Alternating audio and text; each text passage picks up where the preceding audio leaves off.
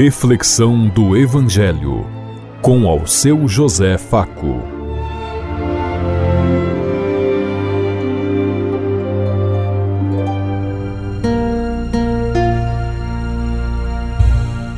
Paz bem a todos os ouvintes da Rádio Construtiva e todas as emissoras em sintonia conosco e o povo que nos ouve. Queremos levar até você uma mensagem de amor através da palavra de Jesus Cristo Hoje no Evangelho de Marcos, capítulo 12, versículo 28 a 34. Sexta-feira, 8 de março de 2024. Que a graça e a paz de Deus Pai, Deus Filho, Deus Espírito Santo vos ilumine nesse dia e seja uma boa notícia para todos.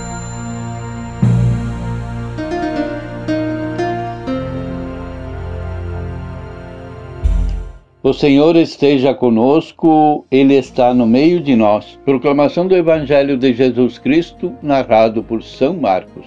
Glória a vós, Senhor. Naquele tempo, um mestre da lei aproximou-se de Jesus e perguntou: Qual é o primeiro de todos os mandamentos? Jesus respondeu: O primeiro é este: Ouve, ó Israel o Senhor nosso Deus é o único Senhor. Amarás o Senhor teu Deus de todo o teu coração, de toda a tua alma, de todo o teu entendimento e com toda a tua força. O segundo mandamento é: amarás o teu próximo como a ti mesmo. Não existe outro mandamento maior do que este. O mestre da lei disse a Jesus: Muito bem, mestre. Na verdade, é como diz Heste: Ele é o único Deus e não existe outro além dele. Amá-lo de todo o coração, de toda a mente e com todas as forças é amar e amar o próximo como a si mesmo é melhor do que todos os holocaustos e sacrifícios. Jesus viu que, que ele tinha respondido com inteligência e disse: Tu não estás longe do reino de Deus. E ninguém mais tinha coragem de fazer perguntas a Jesus. Palavra da salvação. Glória a vós, Senhor.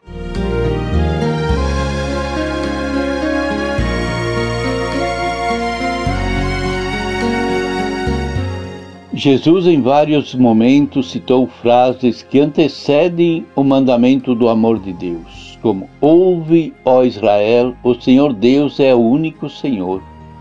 Está lá no Antigo Testamento, em Deuteronômio. Assim, Jesus deixa claro que o projeto do reinado de Deus está diretamente oposto ao projeto de César, do Império Romano considerado o único Senhor pelo povo romano. E segue: Amarás o Senhor teu Deus de todo o teu coração, de toda a tua força, enfim, com todo o teu ser. E um amor intenso, isso é, com todo o nosso ser, coração, alma, força, vida e mente. Se coloca todo o nosso ser nas mãos de Deus. Jesus encontra o segundo mandamento em outro escrito do Pentateuco do livro do Levítico, que diz: Amarás o teu próximo como a ti mesmo. Também esse é um amor profundo, pois amar o próximo tanto quanto amamos a, a nós próprios é muito grande esse gesto para um ser humano. Segundo o Sermão da Montanha, Jesus diz o mesmo em outras palavras, resumindo a lei e os profetas, isso é, toda a Escritura, quando diz: Tudo o que desejais que as pessoas vos façam, fazei-o vós mesmos a elas. Jesus vai além do senso comum que dizia: Não faça aos outros, às outras pessoas, o que não queres que te façam ele propõe um amor mais intenso, mais profundo. Amar intensamente é acolher de todo o coração, é cuidar com o corpo e com a alma, é escutar com a mente aberta, é solidariedade, força, vida e dignidade para todos. O amor é a força do universo, é o centro da vida no, nutrida em Deus por Deus, pois Deus é amor. Segundo o apóstolo Paulo, se amamos no caminho de Deus, se andarmos no caminho de Deus, viveremos o amor que gera a vida, pois toda a lei se resume neste único mandamento: amarás o teu próximo como a ti mesmo. Portanto, o amor é o cumprimento pleno da lei.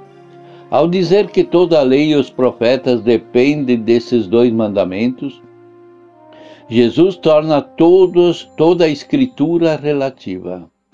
Ela tem sentido somente quando estão em relação ao amor dele, dependendo e por ele são dinamizados.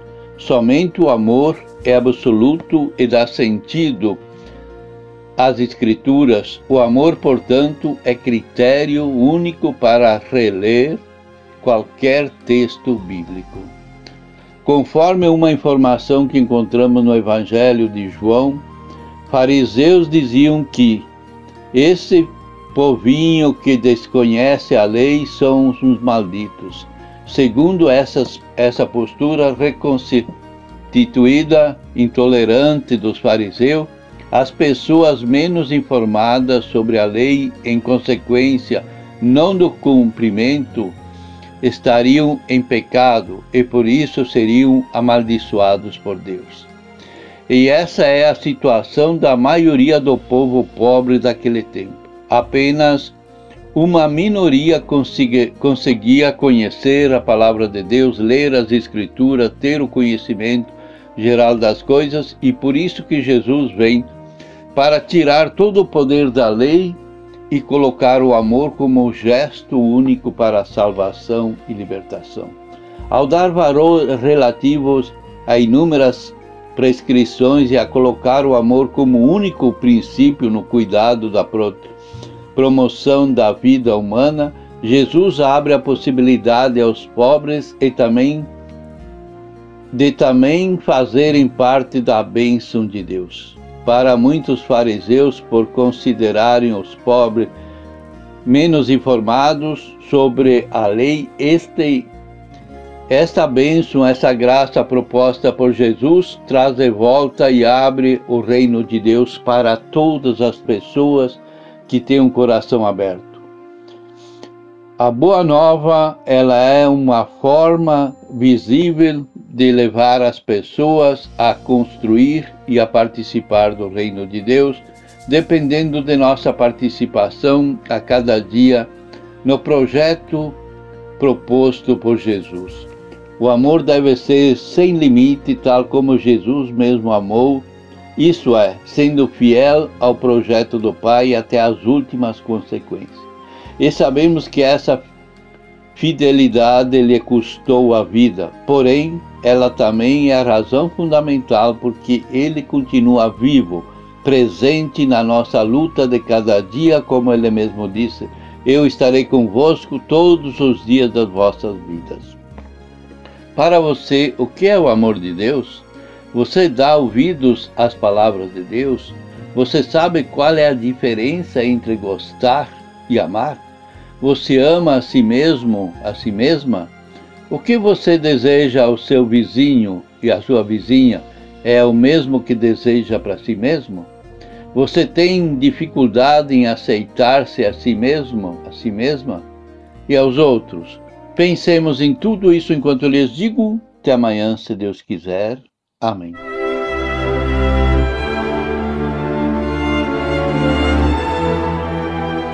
Você ouviu Reflexão do Evangelho com ao seu José Faco.